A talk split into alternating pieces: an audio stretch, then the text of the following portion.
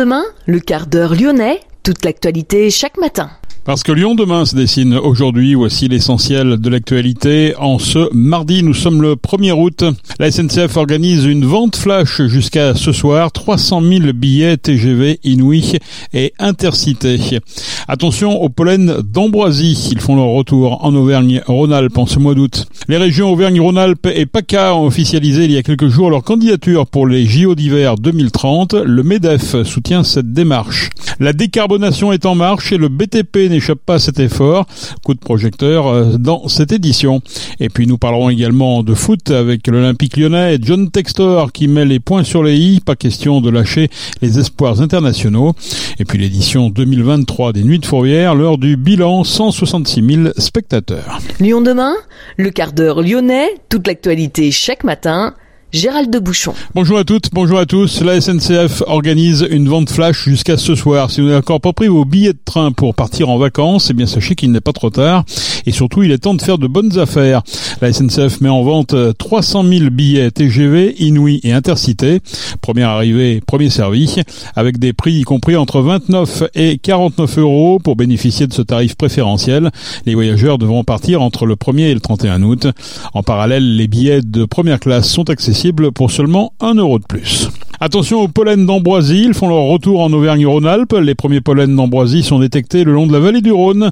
Un pic de pollinisation est prévu vers la fin du mois d'août. En Auvergne-Rhône-Alpes, 10 à 15% de la population est potentiellement allergique à l'ambroisie selon l'Observatoire régional de la santé Auvergne-Rhône-Alpes. Les régions Auvergne-Rhône-Alpes et Provence-Alpes-Côte d'Azur ont officialisé il y a quelques jours leur candidature pour les Jeux Olympiques d'hiver 2030. À son tour, le MEDEF a tenu hier à encourager l'accueil de la compétition dans les Alpes françaises. Le patronat y voit une formidable opportunité de développement et de rayonnement pour nos deux régions et plus globalement pour le pays. Il salue l'ambition de faire des jeux durables et neutres en carbone afin de permettre à nos stations d'accélérer leur adaptation au changement climatique. Europe Écologie Les Verts n'est pas de cet avis et dénonce à l'inverse les impacts sur la biodiversité, la pollution, l'artificialisation, les émissions de gaz à effet de serre, la gestion des deniers publics ou encore l'impact sur le bien vivre de nos concitoyens. Europe Écologie Les Verts s'oppose à cette idée de candidature. Lyon demain La décarbonation est en marche et le BTP n'échappe pas à cet effort. Les entreprises de travaux publics sont souvent perçues comme un secteur polluant. Pourtant, ce secteur d'activité connaît une mutation considérable visant justement à réduire les émissions de carbone. Une évolution contrainte par la loi et par la volonté des donneurs d'ordre, privés et publics, d'accélérer la transition. Dans la région, l'entreprise Lyonmat distribue les engins de la marque JCB dans le sud-est de la France.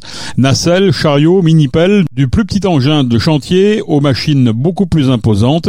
C'est toute la gamme de produits qui évolue.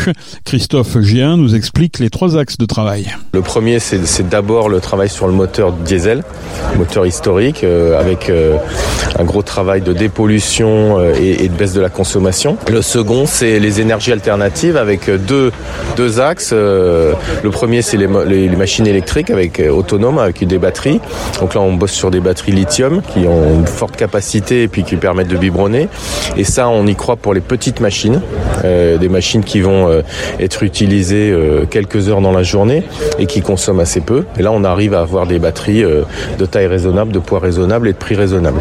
Et puis pour tout ce qui est machines plus plus grosses, où là, on va les utiliser beaucoup plus dans la journée et elles vont consommer beaucoup et on va avoir besoin d'être capable de les recharger très vite et, régulièrement. Là, on pense que la, la solution batterie n'est pas la bonne solution. Un, parce qu'il faudrait des batteries énormes et très lourdes. Et puis très cher, et deux, parce que la, la, la capacité d'électricité qu'il faut amener pour recharger la batterie très rapidement, elle est énorme. Euh, et donc c'est pas faisable, en particulier sur chantier. Donc on croit beaucoup plus euh, en énergie alternative pour les grosses et moyennes machines à de l'hydrogène. Euh, et là, l'hydrogène sous forme de moteur à combustion alimenté par hydrogène. C'est beaucoup plus simple à mettre en œuvre que la pile à combustible, beaucoup plus fiable et beaucoup plus économique. Tout ça, c'est à l'oreille de quelle, quelle échéance? Les machines électrique, euh, ça existe déjà. JCB a été les premiers euh, à lancer la mini-pelle électrique autonome euh, il y a maintenant deux ans et demi. Donc on, en vend quand même un, nombre important. Alors après, ça, reste encore très mineur sur le marché. Et après, pour la partie hydrogène, là on parle, JCB nous parle d'un horizon de fin 2024 pour commencer la commercialisation. Donc c'est quelque chose d'assez rapide. Est-ce que ça devient, pas une obligation, mais en tout cas, est-ce que c'est un critère important sur un chantier, auprès de certains, certains chantiers Alors on a, on a de plus en plus de, pression des autorités pour avoir des chantiers décarbonés. On a aussi les, entreprises qui s'engagent dans une décarbonation et donc qui ont des objectifs et donc euh, qui vont être obligés petit à petit d'investir dans des machines de ce genre-là. Le frein principal aujourd'hui, c'est le coût. Il y a un supplément de coût pour ces machines-là et aujourd'hui, les autorités sont pas prêtes à payer. Donc, euh, on a des autorités qui disent il faut décarboner, mais euh, on veut pas faire d'appel d'offres où on privilégie les gens qui ont des machines décarbonées. Donc, ça, ça se mord un peu la queue. Donc, il y a beaucoup de, discussions et de pression. Il y a eu bah, récemment le, un communiqué de cinq grosses fédérations qui travaillent autour de ça, la fédération du BTP, le DLR, entre autres notre fédération, qui pousse les autorités à euh, mettre des subventions pour euh, acheter des machines propres. La décarbonation passe aussi par de nouveaux carburants. Ces dernières années, les acteurs pétroliers français se sont engagés dans la transition énergétique et écologique du secteur. Ils travaillent sur des carburants de synthèse, comme par exemple XTL HVO. Daniel Mota est commercial chez ESLC Service, distributeur de carburants installé à Vénissieux. C'est un produit euh, synthétique qui est à base d'huile de récupération et de graisse animale. Donc après il y a tout un process euh, qui transforme le produit pour que ce soit du diesel, euh, du diesel. C'est un produit qui est décarboné à 80-90% sur la chaîne globale du produit, hein, la chaîne vidéo globale du produit. les avantages c'est que ce produit est totalement miscible avec du diesel actuel. Donc vous pouvez mettre autant de quantité de l'un ou de l'autre et qui n'altère en rien les capacités du fonctionnement du, du camion et qui a même des propriétés euh, plutôt sympathiques euh, en termes de consommation, tout ça. On pourra le trouver chez des distributeurs euh, revendeurs BP. Donc on sera plusieurs sur toute la France. Et pour l'instant, ce sera que, que du distributeur. Les stations sera pour, pour plus tard, on verra. On a un camion, on a un car, on peut remplacer le diesel aujourd'hui par ce, ce produit-là. c'est totalement miscible sans aucun problème. Vous pouvez mettre les quantités que vous voulez de l'un ou de l'autre. Si vous voulez total, total en HVO, c'est très bien. vous n'avez aucune émission au niveau des échappements. Et après, si vous mettez du diesel avec, bah, selon le pourcentage, vous euh, vous diminuerez votre empreinte carbone. Motorisation hybride, 100% électrique, bio-GNV, biocarburant. La tendance est aussi à la transformation du parc existant de machines. Des entreprises se sont même saisies de ce marché, comme Elite, dont le travail consiste à décarboner le parc en convertissant les engins thermiques en tout électrique. Nous avons rencontré Vincent Robin, fondateur et dirigeant d'Elite. Nous, on est spécialisé dans le rétrofit de matériel de TP. Donc, en fait, l'activité consiste à remplacer des moteurs thermiques qui sont sur les engins de chantier par des moteurs tout électriques euh, alimentés par des batteries. Quels sont les avantages et les inconvénients Alors, l'avantage sur le plan environnemental, déjà, on va réduire le bilan carbone du véhicule converti à plus de 70%. Pour le client, euh, en termes de, de, de, économique, on va pouvoir euh, proposer une solution alternative à l'offre marché avec euh, des, une offre qui est 50% moins cher que, que, ce qui peut être proposé aujourd'hui. Et ensuite, euh, c'est aussi une, euh, une solution qui va permettre de répondre à la trajectoire décarbonation du secteur, qui s'est fixé euh, des objectifs de réduire leur empreinte de plus de 40% pour 2030. Donc là, on peut répondre avec des machines qui sont déjà disponibles, puisqu'elles existent déjà sur le marché, qu'on peut convertir en moins de 3 semaines. Donc c'est une solution qui est déployable à grande échelle dans des délais limités. Comment ça s'opère justement sur Retrofit concrètement? On rentre une machine donc dans, dans sa version thermique. On va réaliser toute une batterie de, de tests, euh, d'études. Euh, ensuite, on va démonter toute la partie, donc toute la motorisation euh, thermique, le contrepoids aussi. Et puis après, on va intégrer donc notre solution. Donc c'est un kit en fait qui s'installe en lieu et place du moteur thermique d'origine. Donc on va voilà reconnecter le, le, moteur électrique et puis après installer à la place du contrepoids un, une enveloppe avec une, un pack batterie qui est logé à l'intérieur et qui, qui fait à la fois une batterie et contrepoids de la machine. Vous en êtes où exactement? Vous avez fait des tests déjà Oui, donc on a déjà développé un premier, euh, notre premier prototype, hein, donc qui est une, une, base de pelle Hitachi ZX225, donc c'est une pelle de 25 tonnes. Donc, donc, le rétrofit est terminé et là actuellement on est en phase de test. On a eu l'occasion de l'essayer sur des chantiers de terrassement en plein centre de Lyon. On a fait aussi des essais sur une plateforme de recyclage en alimentation de, de cribleurs. Donc ça nous a permis de tester les performances de la machine qui ont été validées par les opérateurs et puis tester euh, l'autonomie de la, de la machine. Quelles sont les limites de l'électrique dans le BTP mécaniquement parlant, euh, on a de meilleures performances euh, à passer une machine en tout électrique à, à l'usage. Euh, les limites, ce sera plutôt sur la partie euh, recharge, contrainte de recharge. Sur le chantier, si on a un accès au réseau 380 volts, euh, 32 ampères, c'est pas un problème, on peut recharger la, la machine en une nuit. Par contre, sur les chantiers mobiles où on n'a pas forcément accès au réseau, là, il faut trouver des solutions et innover sur des, des solutions pour, pour s'adapter à ça, à ces contraintes. Toutes les machines peuvent être rétrofitées Non, non, non. euh, nous, on a identifié euh, aujourd'hui l'appel de terrassement, oui, parce que justement, on a de la masse inerte qu'on peut exploiter, donc un contrepoids. Une chargeuse aussi, on peut, euh, on a de la place pour pouvoir loger la partie motorisation électrique et surtout la partie batterie.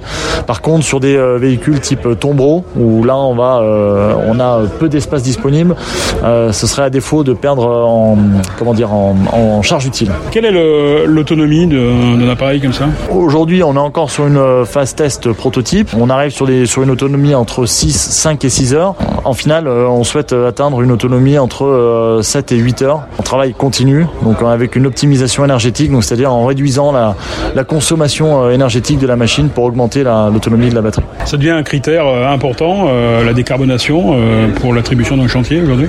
Alors oui, on est, on est clairement, on est clairement en plein dedans. Aujourd'hui, euh, les appels d'offres sur les marchés euh, commencent à, à- à appliquer plus de points sur la partie euh, environnement et, et empreinte carbone. Donc effectivement, euh, les machines qui sont quand même des, des engins très énergivores et très polluants font partie de la solution ou de la contrainte, suivant de quel côté on se penche. C'est-à-dire que c'est d'abord la contrainte environnementale avant le prix? Non, je dirais que c'est on est on est sur un on est plutôt sur du 50-50 aujourd'hui. Quels sont vos projets? Terminer notre prototype et euh, attaquer la, la production série donc sur la euh, gamme de pelle 20-25 tonnes et puis euh, attaquer de nouvelles euh, nouvelles euh, typologies de machines donc typiquement de la chargeuse, la pelle à pneus. On a déjà des sujets euh, en discussion avec des clients donc euh, donc je pense que dans d'ici euh, dans l'année on devrait avoir euh, des choses de, de, de, de commencer. La décarbonation des activités des travaux publics passera nécessairement par l'adoption d'un mix énergétique. Pour les petits engins de chantier, des solutions électriques. Pour les moyens et gros engins, l'accès à des carburants liquides bas carbone et aussi l'arrivée probable sur le marché d'engins fonctionnant à l'hydrogène. Le secteur plaide en tout cas pour la mise en œuvre urgente d'un plan d'accompagnement à la transition. À l'Olympique lyonnais, John Textor met les points sur les i. Les 50 millions d'euros proposés par le PSG pour arracher Barcola sont du domaine de la fake news selon lui. Manifestement, la porte est fermée pour laisser partir le joueur. De même que les autres internationaux espoirs, l'Olympique lyonnais se trouve fragilisé par les décisions de la DNCG, masse salariale encadrée et indemnité de transfert encadrée. Notez que le milieu de terrain lyonnais de 20 ans, Florent Sanchez da Silva, signe en prêt sans option d'achat à Molenbeek, club de D1 belge, membre d'Eagle Football, autrement dit le groupe de John Textor. Il a signé pour la saison 2023-2024. L'édition 2023 des Nuits de Fourvière a accueilli 166 000 spectateurs, 153 000 personnes avaient été accueillies lors de la précédente édition. Le festival s'est achevé samedi avec le concert d'Indochine. C'était la dernière édition dirigée par Dominique Delorme, lequel a passé la main mi-avril à Emmanuel Durand et Vincent Anglade. La 78e édition sera dévoilée mi-mars. Parmi les nouveautés, la mise en place d'une thématique chaque année. Elle concernera une douzaine d'événements sur la centaine proposés par le festival.